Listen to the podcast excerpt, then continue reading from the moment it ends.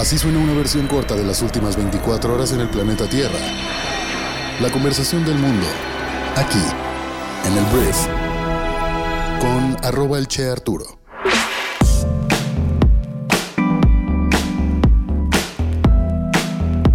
Muy buenos días, bienvenidas, bienvenidos a esto que es el Brief para este miércoles 4 de octubre.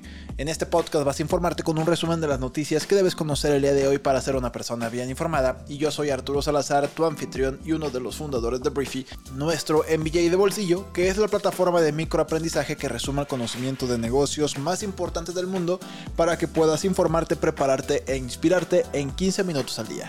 Si estás buscando una herramienta para lograr esto, descarga nuestra aplicación móvil totalmente gratis. Muchísimas gracias por estar aquí, comenzamos.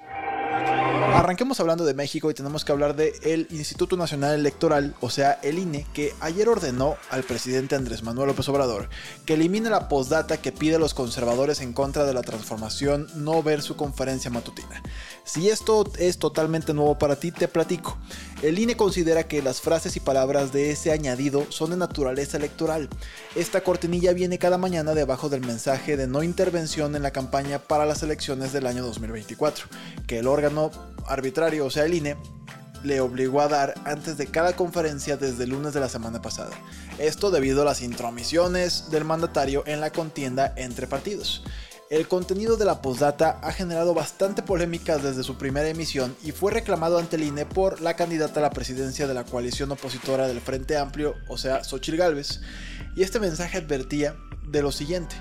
Si eres conservador y estás en contra de la transformación del país porque quieres que regresen los fueros y los privilegios de unos cuantos y que continúe la corrupción, el clasismo, el racismo y la discriminación, te recomendamos que no veas este programa porque puede ocasionarte algún daño psicológico, emocional o afectar los intereses que defiendes. es que es increíble que esto o sea, sea el mensaje de un presidente de un país como el nuestro. Pero bueno, el INE ya le ordenó retirar esta leyenda a todas las mañaneras de México, pero bueno, qué bárbaros, qué risa. Ahora vamos a hablar de la señora Xochil Gálvez porque ayer Xochil, después de que el presidente Andrés Manuel López Obrador le ofreciera tanto a ella como a Claudia Sheinbaum contar con escolta militar para su protección, Xochil pues aceptó que precisamente una escolta militar armada la proteja en plazas de alto riesgo.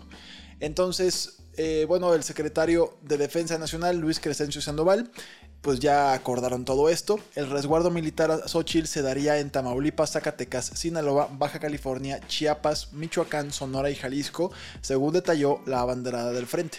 La propuesta que el general puso sobre la mesa, explicó, es un trabajo de inteligencia para saber cuáles son las circunstancias que hay en la zona, una pequeña célula de apoyo con un teniente coronel y un equipo que esté alrededor, simplemente para garantizar que todo esté tranquilo y dijo Xochitl es algo básico. Hablemos de la economía de México porque mira, México atraviesa un interesante periodo de expansión económica y bueno, el Fondo Monetario Internacional destacó que el país experimentará un crecimiento del Producto Interno Bruto del 3.2% antes de bajar a un 2.1% en 2024. El 3.2 era de este año 2023. Este crecimiento ha sido propulsado principalmente por el consumo y la inversión privada. Los sectores de servicios, construcción y producción de automóviles han experimentado un auge significativo, lo que se traduce en tasas de desempleo en niveles mínimos históricos. Y además, el uso de la capacidad manufacturera ha alcanzado cifras récord.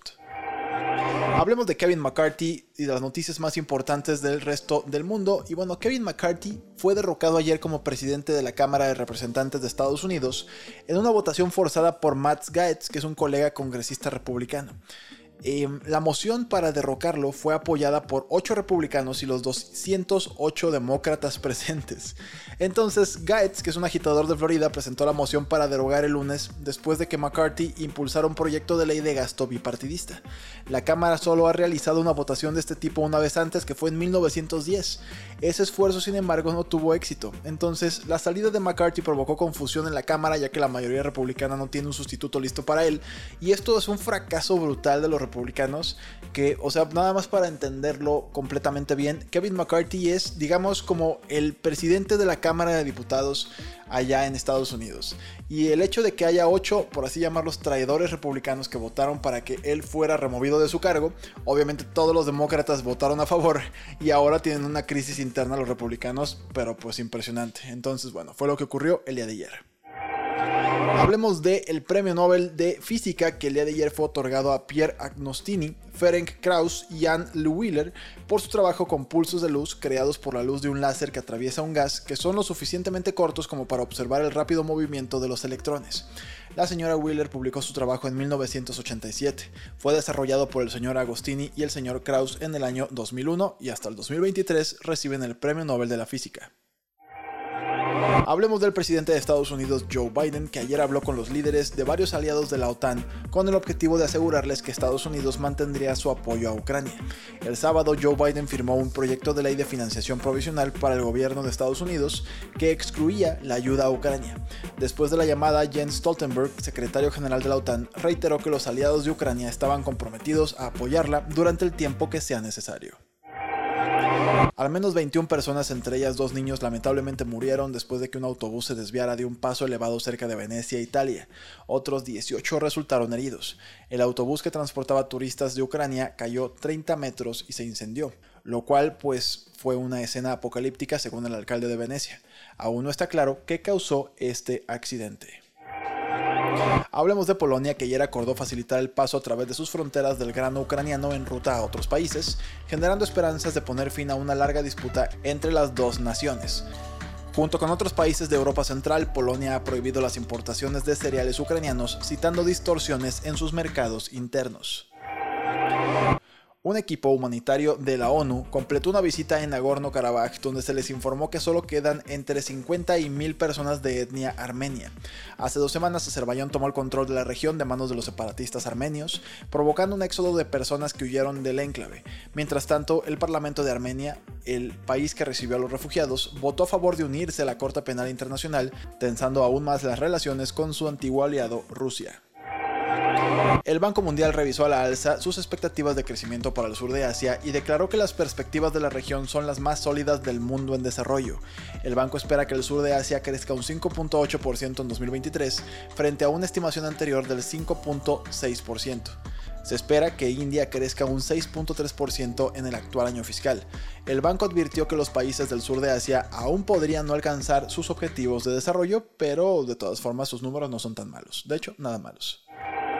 Antes de irme, quiero hacerte la recomendación del día en Briefy, nuestro MBA de bolsillo, que es un artículo llamado El potencial del hidrógeno en la lucha en contra del cambio climático. En 5 minutos aprenderás todo sobre esta tecnología, la economía de la misma y cómo puede hacer que nuestro planeta se transforme, pues, en la lucha contra el cambio climático tal cual. Si te pudiera dar otra recomendación, también te recomiendo mucho que vayas a leer o escuchar cómo la inteligencia artificial y la ciencia del cerebro están ayudando a los perfumistas a crear fragancias. Esto también está en la sección de Insights. Y bueno, espero que todo esto te genere mucho valor a ti que eres suscriptor o futuro suscriptor de nuestra plataforma educativa.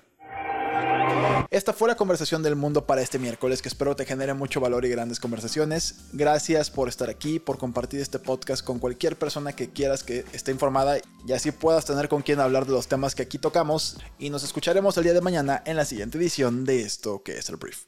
Yo soy Arturo. Adiós.